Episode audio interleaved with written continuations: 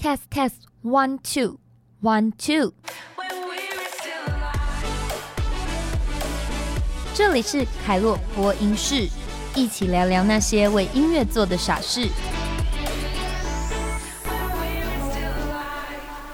大家好，我是凯洛，嗯，很开心可以再度来跟大家聊聊关于工作上面呢一些有趣的小事。今天想要跟来跟大家聊一聊的部分呢，我觉得比较多是关于可能我在呃跑记者会这一块，因为其实还蛮多人会很好奇我们在记者会的时候都在做些什么呢？其实记者会的时间呢，有大半部分都是按照。呃，这位歌手在发片，或者是呢，整个活动的流程在 run。那所以呢，你去的时候啊，通常呢，我们会当然要先收到采访的通知，然后收到了以后呢，我们就会呃进进去这个记者会。那进到里面呢，通常就会有他们给我们的 run down。大部分的记者会通常都会是有蛮明确的主题。那因为像我们呢，我们参与记者会。主要就是以歌手的发片为主要，那所以说呢，如果是那种像比较商业的班，我们就比较不会去跑它。像有一些的这个很多那种国外来的艺人啊，那种就对我们来说可能就比较不容易，因为我们主要的主轴还是在华语的流行音乐，所以呢，呃，我自己跑过有几个印象比较深刻的，可以跟大家分享一下。像是呢，我记得就是在蛮近期，今年才刚跑完的，就是萧敬腾的记者会。就通常呢会有几种记者会的类型，第一种就是艺人他可能签了新东家，他签约，或是呢艺人他可能发了新专辑发片。那还有第三种呢，就是所谓的比较公益类型的记者会。像这种公益类型的记者会呢，通常是为了某一个事件，然后呢。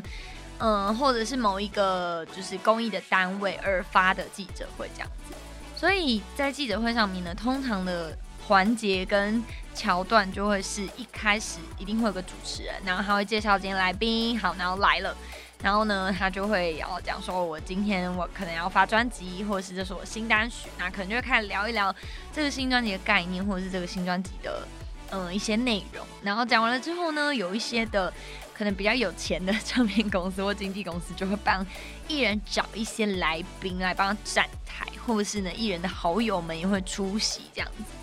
然后呃，如果呢是没有办法出席的话，就会预备一些 VCR，然后让 VCR 里面就会很多演艺圈的好朋友们呢支持他，或者是有一些鼓励的话这样子。最后呢就会进入两个访问的时段，第一个呢就是所谓的电子媒体的联访，那电子媒体呢就是举凡。广播啦、电视啦，或者是有一些呃需要收画面、要收音的，就会在这个时间进行，所以就会是你在电视上看到呢很多麦在艺人前面的那一种，就是所谓电子联访的时间。那第二个部分呢，电子联访结束以后呢，他们就会坐下来这个圆桌，那每一个时候会因为记者会场地不同而有所的改变。然后呢，坐在那边之后呢，就会开始。嗯，进行所谓的书，这不叫什么书面，不是书面，就是平面媒体啊！一时间忘记个词。平面媒体的联访，平面媒体呢，就是大家所熟知你看到的文章，或者是呢一些网络的文字，还有一些呃像是新闻稿等等的这些东西，就会是由。这些平面媒体的记者们把他在现场呢的访问，就撰写成一篇稿，撰写成一篇新闻，然后可能会成为晚上的报纸，或会成为新闻这样子。所以呢，就是记者会大概的流程就是这样。那刚刚漏讲一个，就是还有一种班叫做所谓彩排班。彩排班呢，就是例如说这个歌手他今天晚上有一个记者会，呃，不，有一个演唱会，或者是有一个表演。或者他接下来有演唱会，可能不是在这周，可能是下周或者是当周的周末，那可能就会在周间的时候举办一个彩排的记者会。那彩排的时候呢，他们就会可能让记者先收录个一两首歌曲的画面，所以他们会现场表演一段，然后表演完之后呢，就开始进行这个就会讲话啊，有一些跟大家的分享，然后呢，通常大家就会开始去问一些问题这样。所以呢，这个大概是呃我。在可能加入这个行业，然后一直至今我参与过的所有的记者会的班。那当然还有一种，就是大家最羡慕的，就是可以去演唱会里面采访跟拍摄。目前呢，因为我们我们是属于广播的产业，所以我们比较不会有这样的状况。